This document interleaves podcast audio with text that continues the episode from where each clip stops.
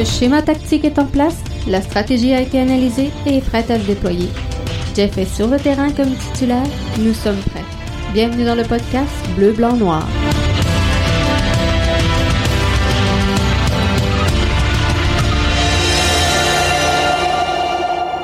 Victoire, victoire, victoire de l'impact de Montréal. Bienvenue au podcast BBN. Jeff Morancy qui est là avec vous en ce 22, 22 juillet 2020.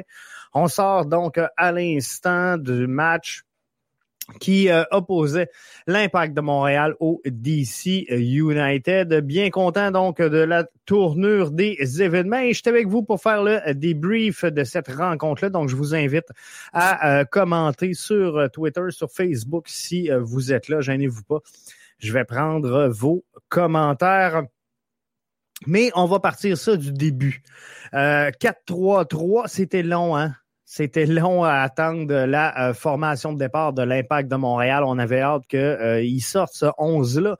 Et euh, enfin, enfin, un 11 qui faisait un, peu un retour à la formation classique de l'Impact de Montréal. 4-3-3, donc beaucoup plus stable, beaucoup plus efficace. Chacun dans sa chaise, on le disait, hein, je l'ai reproché à l'impact au cours des derniers matchs. On avait hâte que l'impact travaille euh, avec les euh, bons éléments aux euh, bonnes places. Et c'est ce qu'on a fait. Donc, Samuel Piette, capitaine pour le match de ce soir avec son 75e départ avec l'impact de Montréal. Vous comprendrez que avait donc été laissé de côté Boyan faisait son entrée dans l'alignement à titre de titulaire pour cette rencontre-là. Lui qui avait deux tirs tentés, 25 duels gagnés et euh, une seule chance. Donc, un début de saison assez difficile quand même pour euh, Boyan. Mais euh, encore faut-il que les ballons se rendent jusqu'à lui mais je pense qu'on lui demandait un peu plus d'implication et j'ai aimé sincèrement ce qu'on a vu ce soir. Fanny de retour dans euh, l'alignement également. Je pense qu'il euh, a connu un, bon match. Mais par contre, euh, si je regarde l'alignement, je vous dirais que mon joueur du match dans cette première demi-là, c'était euh, Binks. Binks, sincèrement, gros match en défensive. Et euh, au début, là, je, me demandais sincèrement, quand on a fait l'acquisition de tous ces joueurs-là, euh, Binks et Waterman euh, principalement, là, je me disais, il y, a, juste une chaise pour les deux joueurs. Et j'ai longtemps hésité entre Binks et Waterman, mais là, Binks, je pense qu'il confirme solidement son rôle plus ça va dans euh, la charnière centrale. Donc, avec Fanny, quel beau duo dans notre charnière centrale. Euh, Corrales à gauche, Bro-Guyard à droite. Je pense qu'on a eu un bon match ce soir de Zachary Bro-Guyard. On espère que sa blessure en fin de rencontre soit pas trop euh, dangereuse et euh, grave non plus. on a clairement vu sur la séquence qu'il avait déjà euh, la cuisse sous bandage et là, ça a l'air d'avoir étiré. C'est sûr qu'il fait chaud, qu'on en demande énormément aux muscles. Fait qu'en fin de match de même, c'est euh, difficile. Tyder et euh, Piet dans leur chaise, je pense que c'est là qu'ils vont. J'aurais aimé voir Piet derrière, par exemple. Sincèrement, là, moi, de la façon que je, le voyais, mon, mon 4-3-3, je voyais euh, Piet en, en 6 dans le fond, Tyder et Wanyama en, en 8. Euh, un peu plus, là.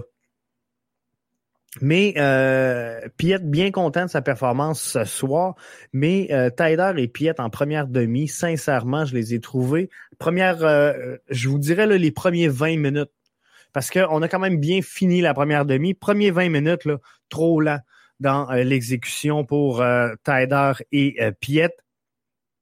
Et on a mal utilisé Zachary Broguillard au, début. Il était euh, beaucoup trop lent. Falcon qui euh, vient nous rejoindre et nous dit victoire. Yes, victoire. Euh, ça fait du bien. On va s'en parler un peu plus tard, là, mais on avait besoin de ça. Donc, on utilisait mal Zachary Broguillard qui semblait absent en début de match. Corrales était toujours pris quant à lui dans le coin plus là, ou, le rond de corner, c'est là euh, on le tapissait.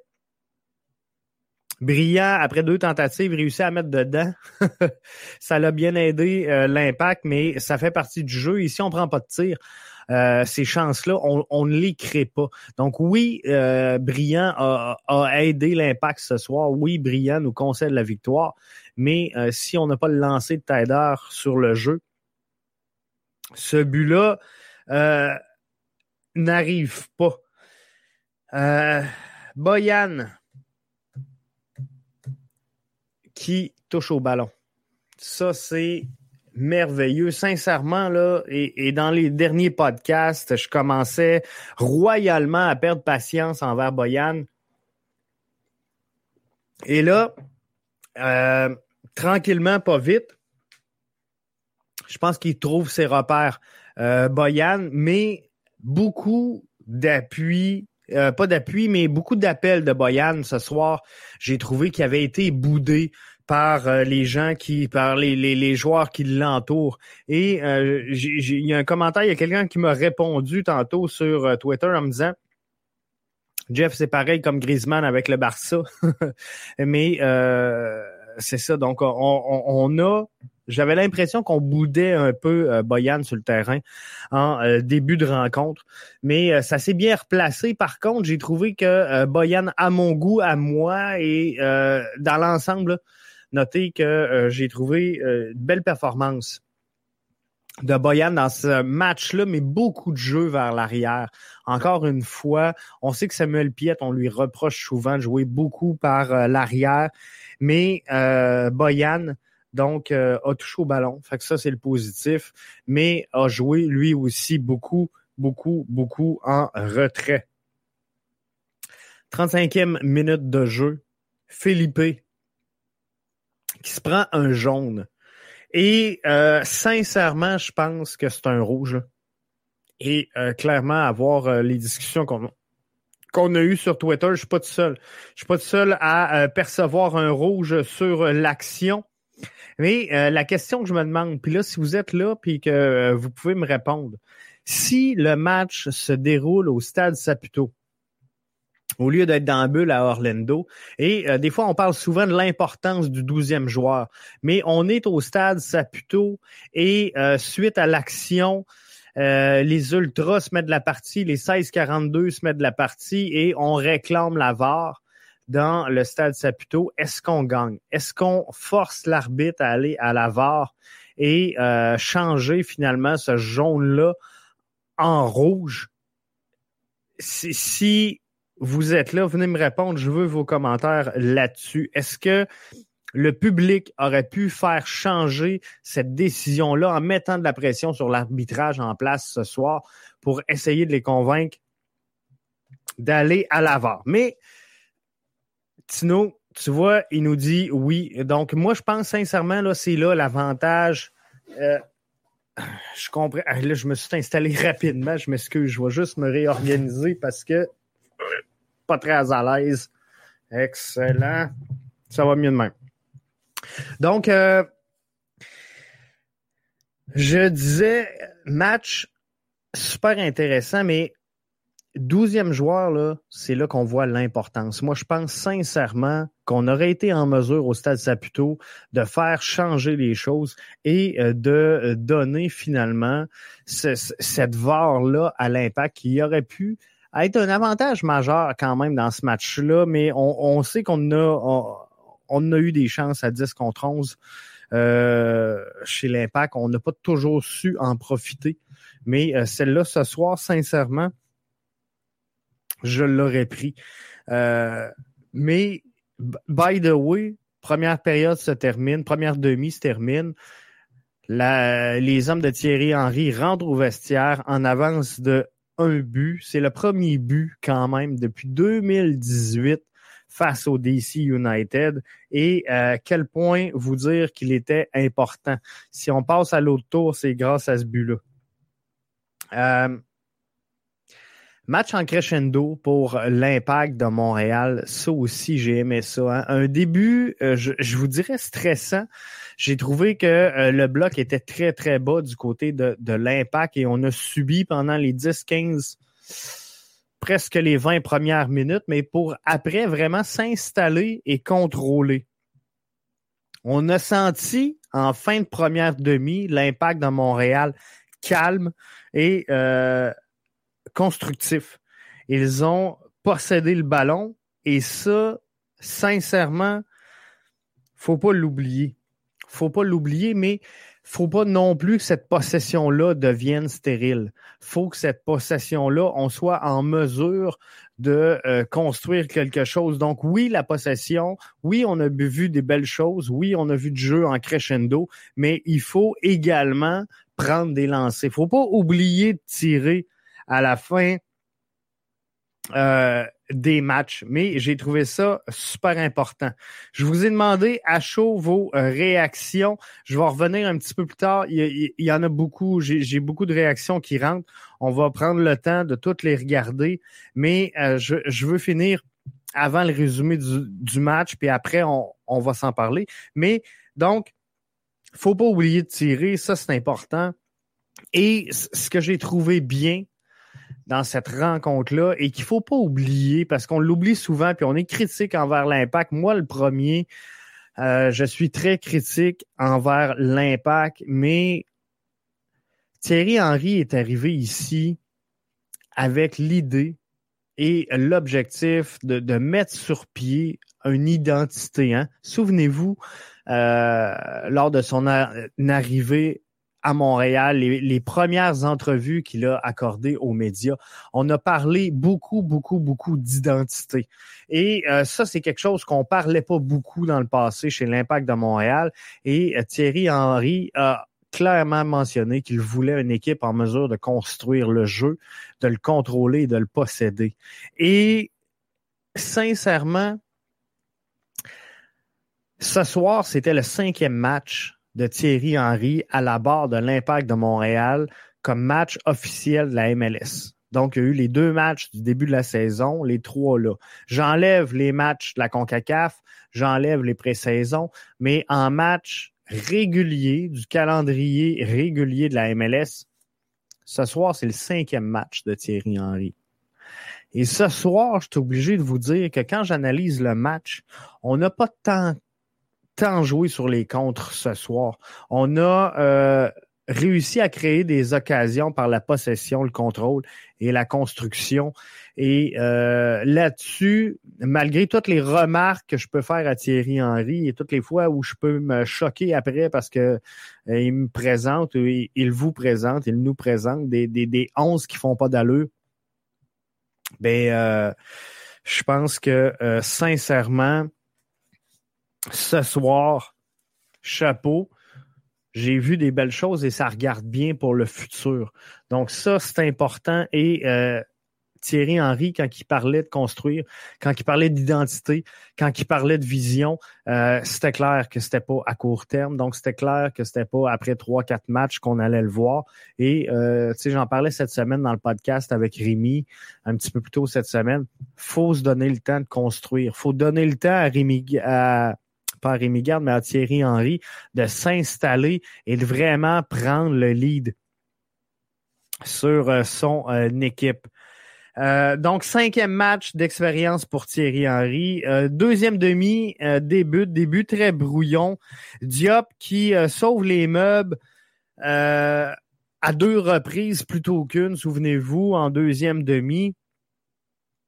Et c'est ça le match contre Toronto, on était tous frustrés de la tournure du match. On était tous déçus. Et euh, moi, je vous disais, tu sais, Diop a pas volé le match. Et Diop nous a toujours habitués. Essayez de penser au, aux matchs que vous avez vus, que ce soit en CONCACAF, que ce soit en MLS, les matchs de Diop cette année, il a toujours fait une ou deux grosses arrêts. Ben oui, il y a bien de la moutarde, bien de la sauce, mais a toujours fait une ou deux arrêts qui saisit tout le monde et, garde l'impact, focus et dans le match. Ces arrêts-là, il ne les a pas fait contre le TFC. Et je dis pas que euh, Clément Diop a mal fait contre le TFC, c'est pas ça. Ce que je dis, c'est que il a pas fait l'arrêt qui a fait la différence et qui a sauvé un but. Et si on sauve un but contre TFC, il y a égalité. Si on en sauve deux, ben on gagne. Comprenez-vous? Donc, euh, mais c'est sûr que la réalité sur le terrain, là, je comprends que ça change la donne complètement de la game, mais euh, contre TFC a pas fait l'arrêt qui a volé le match ce soir. Il a fait deux arrêts avec un peu de sauce, mais euh, il a sauvé les meubles à, deux reprises. Ça, c'est bien. Maxi qui pogne le poteau à la 67e minute du match. Euh, ça a été beau. Ça a été beau qu'il a à mettre dedans, mais match plutôt modeste. Je vais le dire comme ça pour être poli pour Maxi Urruti. 70e minute de jeu. Euh, clairement, la fatigue embarquait dans euh, les jambes. Et euh, je pense qu'on a trop tardé, trop tardé à faire des changements. J'aurais aimé ça voir les, les, les cinq boys. Thierry Henry utiliser ces cinq changements. Jackson qui embarque à 90e minute de jeu. Tu sais, le gars, on, on veut on veut que Jackson gagne ses minutes, je comprends. On veut qu'il donne tout ce qu'il a, je comprends quand il embarque. Mais on s'entend quand tu rentres en jambe à la 90e minute de jeu et qu'il te reste que le temps ajouté que tu sais qu'il ne jouera pas tant parce que on, va qu'il blessure, on va prendre le temps sur les relances. On va protéger l'avance, puis c'est ce qu'il faut faire, c'est le choix intelligent chez l'impact. Mais sais, ce soir, on ne pouvait pas demander à, Anthony Jackson Hamel de gagner ses minutes et de prouver qu'il faisait la différence sur le terrain. Tu le rentres 90e, euh, clairement, les joueurs sont plus en jambes, sont fatigués, sont brûlés. Euh, Saphir Taider, bon match dans l'ensemble, mais les dix dernières minutes étaient trop, clairement. Alors, ça termine le match avant d'aller à ce qui peut se passer pour l'avenir, je, veux juste finir avec ça. C'est ma petite déception à date de l'impact de Montréal. On risque d'aller en huitième de finale. Hein. Ce qu'on espère demain, c'est qu'il n'y ait pas de match nul entre le Red Bull et, le Cincinnati. Euh, je, dis demain, là, mais au prochain match. J'ai même pas regardé le calendrier avant, avant de vous le lancer. Là. Mais tu sais que pareil, l'Impact peut avancer en huitième de finale avec deux défaites et une victoire, alors que le seul but du match, c'est un contre son camp. Je dis ça de même. Moi, c'est pas la façon que j'aime gagner. Mais euh, on, va le prendre et on va passer à, l'autre tour. Liam, qui est là, qui est avec nous. Salut Liam, bien content que tu sois là, que tu sois branché avec nous. Binks vient de voler le spot à Raitala et je continue 19 ans le kid.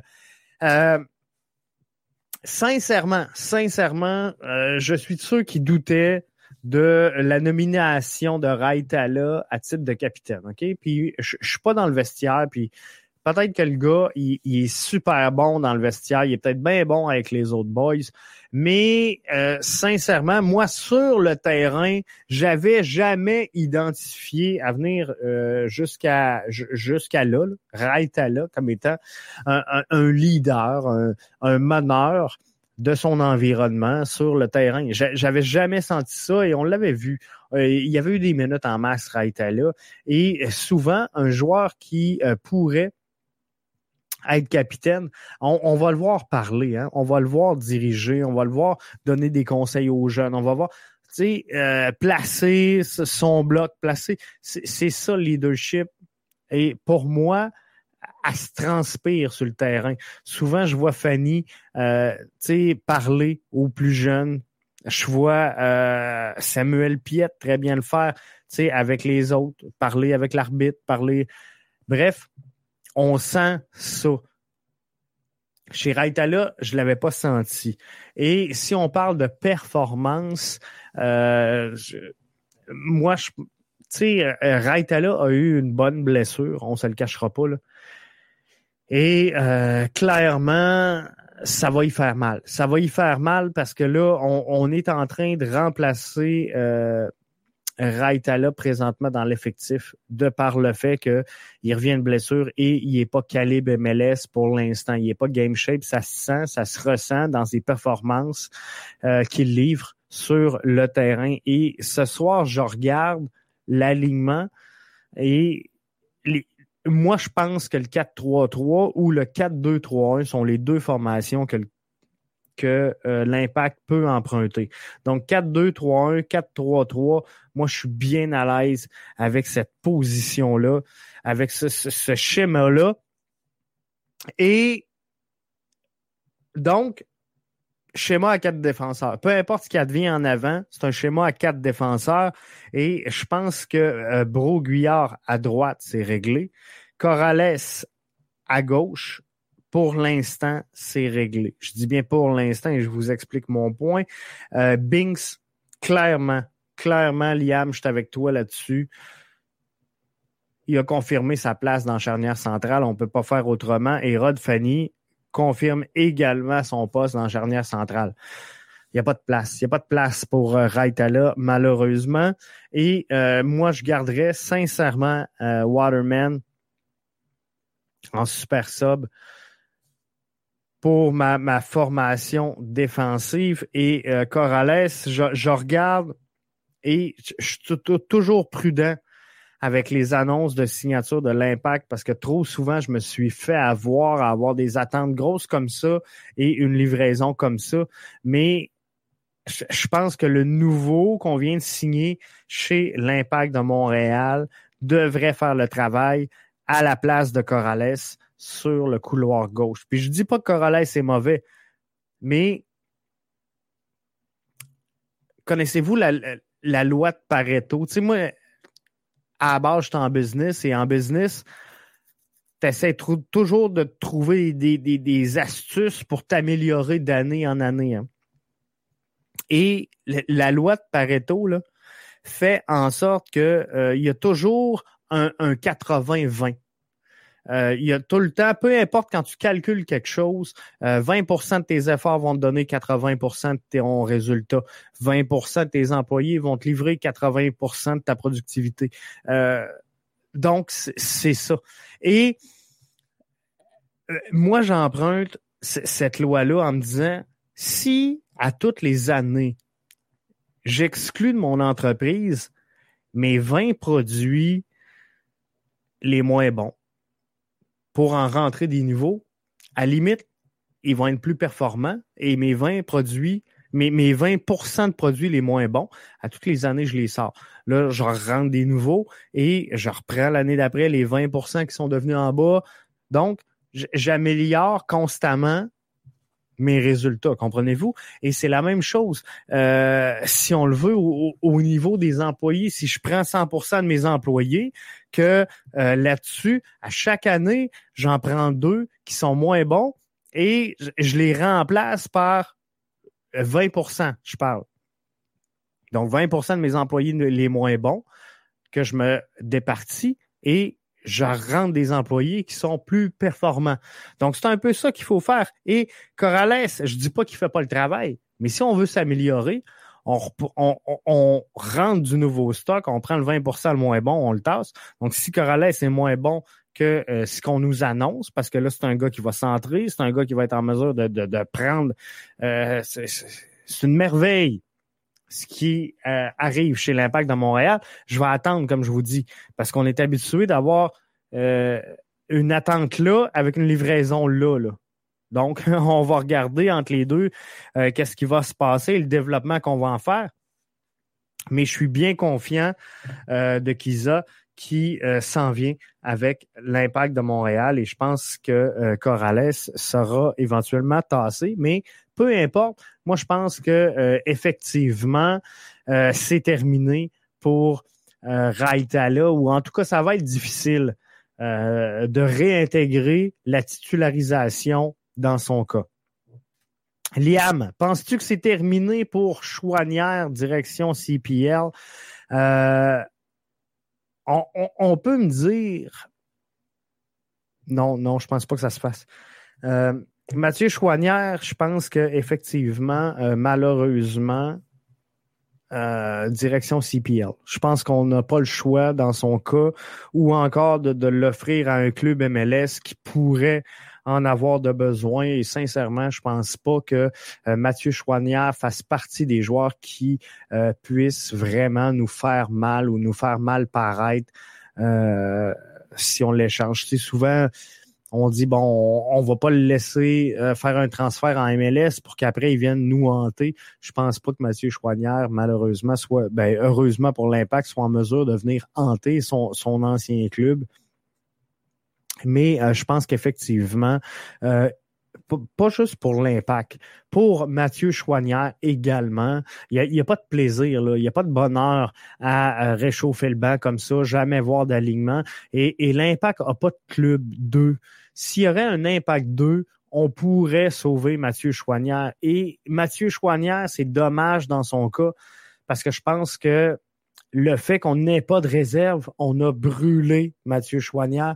Et il y a des gars comme Chouanière, comme euh, Salazar, qu'on aurait peut-être pu former davantage, encadrer davantage en ayant un deuxième club, ce qu'on n'a pas présentement. Donc, c'est sûr que euh, ça coûte des minutes et éventuellement, euh, un jeune comme Mathieu Chouanière, quand ça te coûte des minutes, et que, que tu réchauffes le banc et que tu vois pas le terrain et que tu joues euh, tu sais, puis je peux mettre Jackson Hamel dans le même panier, euh, Liam. tu peux pas développer un joueur sur le banc. Puis t'auras beau dire que c'est à l'entraînement que tu gagnes tes minutes. Non, il faut qu'ils prennent de l'expérience de match et clairement, tu sais, je, je, regarde là, on, va se dire les vraies affaires. Là. Anthony Jackson Hamel, avec cinq minutes dans le temps ajouté à soir, c'est pas là qu'il va améliorer ses performances. C'est pas là qu'il va devenir un meilleur joueur. C'est pas là qu'il va s'améliorer. Mais si on a la chance d'aller le faire courir pendant 90 minutes, trois, quatre fois dans un club 2, eh, moi, je pense que, euh, sincèrement, c'est ce qu'il faut. Mais en parlant d'un deuxième club, pourquoi pas acheter un club CPL? Ça pourrait être bon.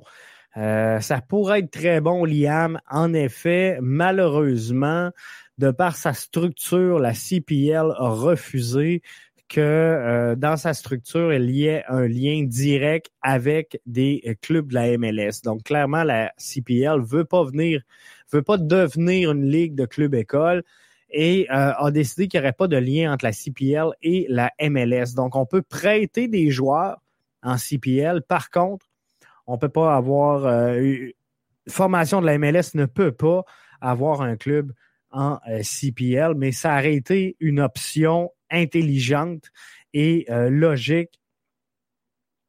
Par exemple, ça c'est clair. Binks, excellent. Je, commence à prendre vos commentaires sur Twitter. Vous pouvez faire comme euh, Liam, comme euh, Tino, comme Falcon et venir nous rejoindre là, dans euh, les commentaires que vous faites, autant sur Twitter. Il y en a qui sont sur Twitter, il y en a qui sont sur Facebook Live présentement. Je vous salue, toute la gang. Mais si je regarde donc vos commentaires, je vous avais demandé à chaud quels sont. À chaud quels sont euh, vos commentaires et euh, vos réactions. Donc, je prends le temps de les lire. Alberto, que je prends le temps de saluer. Point positif. Binks, Diop, Wanyama. Clairement, euh, je te rejoins. Des points positifs. Mais je mettrais Boyan, moi. Sincèrement, Boyan, dans les derniers matchs, Alberto, j'ai eu l'impression qu'on le voyait pas sur le terrain. Ce soir, Boyan a touché énormément de ballons, a eu du contrôle, euh, doit s'adapter, puis doit, doit se trouver des meilleurs repères et doit être porté beaucoup plus vers l'avant dans, dans cette transition-là, parce que c'est son rôle de, de fabricant de jeu, d'amener cette transition-là. Mais je, je l'ai trouvé beaucoup vers l'arrière. Donc là-dessus, je te rejoins. C'est peut-être un, un moins pour Boyan à ce niveau-là. Mais euh, le point positif dans le cas de Boyan, c'est que ce soir, on l'a vu. Lui qui avait un rôle plutôt effacé dans les derniers matchs. Euh, négatif, Corrales, Uruti euh, et Boyan. Donc, moi, Corrales, je ne l'ai pas trouvé mauvais. Début de match, je le trouvais beaucoup trop haut. Mais sais, faut que les ballons se rendent. Puis je pense que la communication entre Corrales et Taider, elle passe pas bien. Des fois, là, j'ai identifié des, des, des, séquences où euh, il, y aurait pu avoir des beaux overlaps, il aurait pu avoir euh, quelque chose de bien entre les deux, des give and go. On, on l'a pas vu, on l'a pas eu. Fait que ça a été le fun. Euh, bravo à Thierry Henry qui s'est rendu compte que son équipe est organisée avec euh, est, plus organisée avec un autre schéma, le 4-3-3 et le 4-4-2 ont fonctionné. Euh, à quelques fois. Donc 4-3-3 ce soir, bien à l'aise avec ça. Comme je disais, Alberto tantôt, mon point de vue à moi, l'impact, deux schémas, 4-3-3, 4-2-3-1, c'est les deux euh, formats sur lesquels ils sont placés. Docteur Foot nous dit, ça va mieux quand Henry ne fait pas d'expérience et que l'adversaire nous aide. Clairement, euh, effectivement, je pense qu'on était tous réconfortés quand on a vu le line-up qu'on attendait tant qu'on attendait tous, qu'on avait hâte de voir. Mais dès qu'il est arrivé, on était content. Et euh, quand l'adversaire nous aide, effectivement, brillant ce soir, qui donne un bon coup de main à l'impact. Et comme je disais tantôt, ça se peut qu'on se rende en huitième de finale, gagne. Euh, avec deux défaites et un but contre son camp. C'est ça l'histoire de l'impact et le parcours de l'impact à venir jusqu'à maintenant. Piet rebondit de belle façon. Ça, c'est le commentaire de Charles-Éric euh, Martineau. Euh, Charles, euh, Piette rebondit de belle façon, effectivement, mais je refuse d'en vouloir à Piette, qui, à, mon humble avis, n'était pas utilisé dans la bonne chaise. Piette est, agile et confortable quand il est dans sa chaise. Et ce soir encore, moi, moi, je le vois. Piette, c'est un 6. Piet, on, on fera pas un 8 avec, c'est un 6 et je, je pense pas qu'on soit capable de, de de le bouger gauche-droite, comprenez-vous? Là, on, avait Tider à gauche, Piet à droite. Moi, je pense que Piet, là, il serait mieux dans un V où lui est en bas, puis on a Tider et Wanyama. Mon, mon point de vue à moi, là, mais il était beaucoup plus à l'aise dans ce rôle-là que euh, un peu comme on l'a vu en cinquième défenseur presque à la place de, de, Zachary Broguillard sur la droite. Moi, je pense que là, c'est sa position beaucoup plus naturelle. Donc, ça, c'est bien. Bon match de Boyan. Moi aussi, euh, j'ai trouvé ça. Manque cette petite étincelle à euh, l'offensive, mais ça s'en vient. Je pense que oui, Zachary Broguillard, euh, grosse performance, rien à, lui reprocher, moi non plus. Mais en début de match, je trouvais qu'on on, le voyait pas beaucoup. Euh, Jeff Boivin qui nous dit on est encore vivant. Donc effectivement, l'impact est vivant plus que jamais. Et euh, là, ce que je comprends, c'est qu'il faut pas il, faut pas qu'il y ait une nulle entre Red Bull et le Cincinnati FC. Il, faut que le match départage un gagnant. Donc, principalement, là, euh, je pense que c'est ce qui va faire la différence à l'effet que euh, l'impact va passer ou non à l'auto. Puis c'est sûr que euh, faudrait tout réanalyser les données partout parce que là, ça vient mêlant. Puis il y avait tellement de scénarios envisageables et possibles, mais avec tellement de variables. Mais je pense que euh, sincèrement, si il y a une victoire Red Bull Cincinnati, il faut pas qu'il y ait un match nul entre les deux. Mais si peu importe l'équipe qui gagne, je pense qu'on passe. Euh, sous toute réserve là. si vous êtes là et que vous pouvez me le confirmer, tant mieux. Mais euh, je pense que euh, ça regarde pour ça. Alors, euh, je suis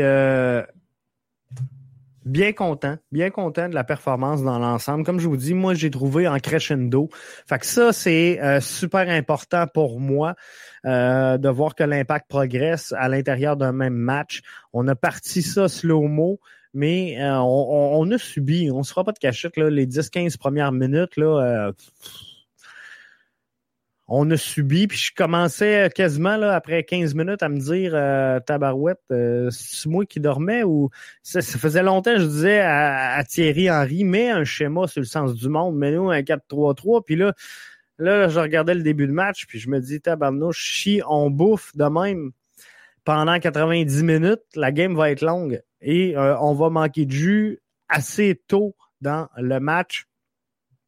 Mais ça a tenu, performance, comme je vous dis, en crescendo de l'impact de Montréal, qui ont été beaucoup plus calmes qu'à l'habitude. On a moins senti le vent de panique, on n'a pas cédé à balle, on l'a circulé et euh, cette transition-là a aidé l'impact. Et comme je vous dis, euh, comme je disais cette semaine également, faut être patient avec Thierry Henry, qui, qui, vient de piloter son cinquième match avec euh, l'impact de Montréal dans le calendrier de la MLS c'est sûr qu'il n'a pas tout posé ses bases. Puis on, est encore dans, une transition entre l'air Rémi Garde et euh,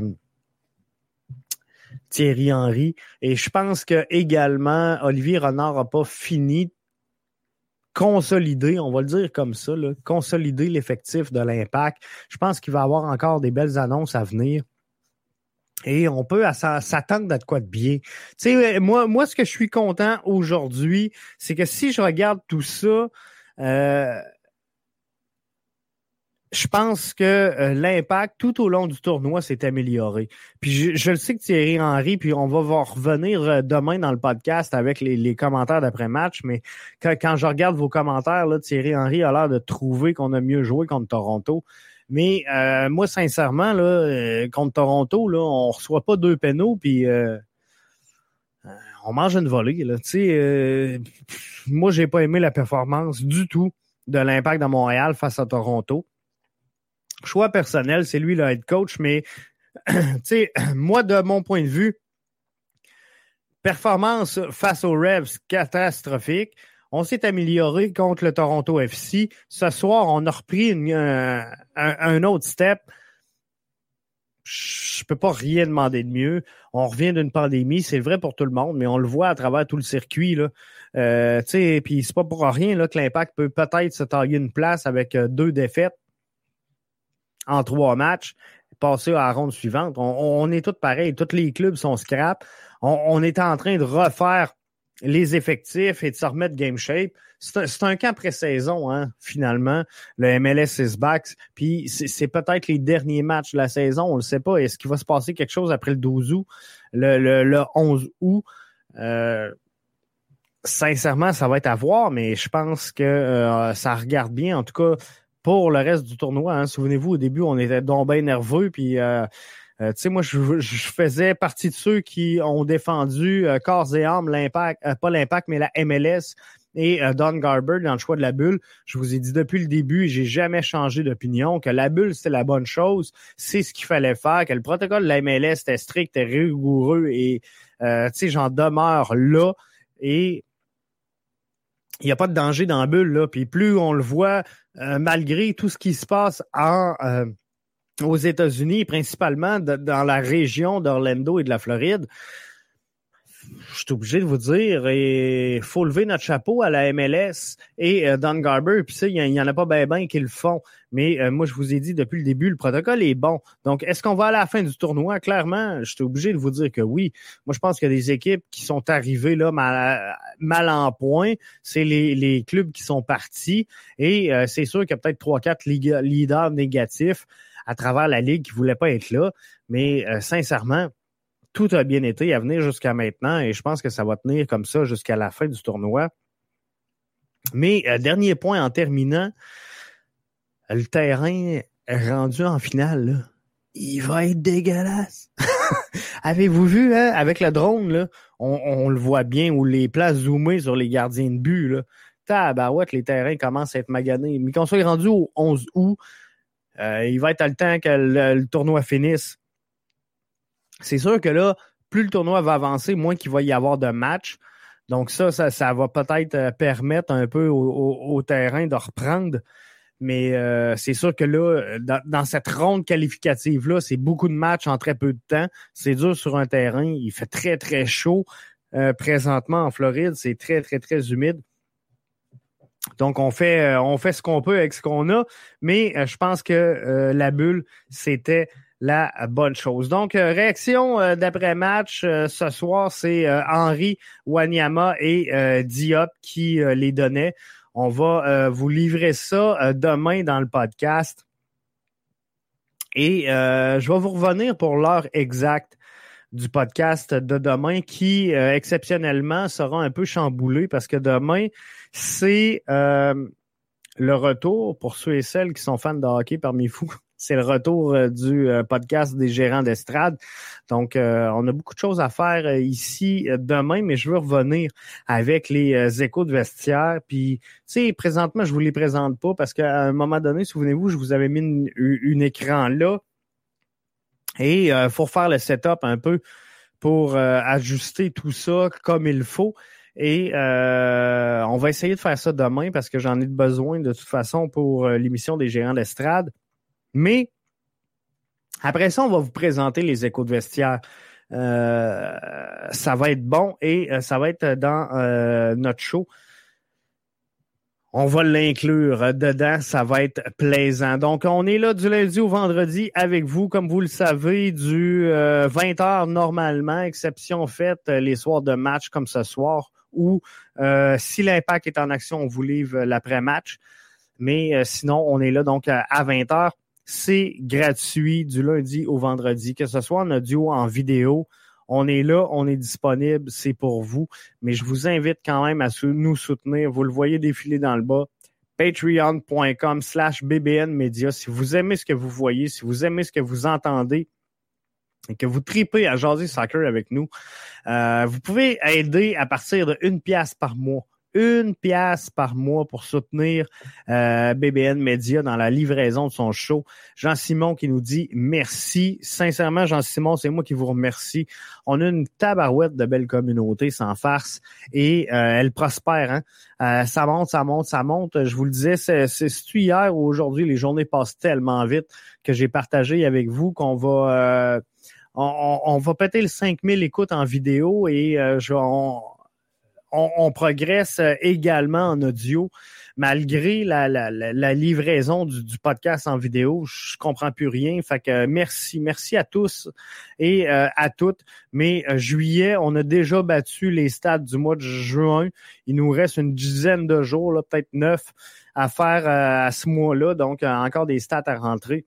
Mais si je regarde les datas, on est très, très, très réconforté et c'est vous autres qui a euh, amené tout ça au moulin. Donc, euh, merci. Mais comme je vous dis, vous pouvez soutenir patreon.com slash bbnmedia euh, pour avoir du contenu exclusif, entre autres, pour avoir des questions. Dès, que ça va décoller, puis pour l'instant, on met pas encore l'emphase trop là-dessus, mais dès que ça va décoller, là, il va y avoir des privilèges, des questions exclusives, des Q&A avec nos Patreons. Donc, ça va être de quoi de bien.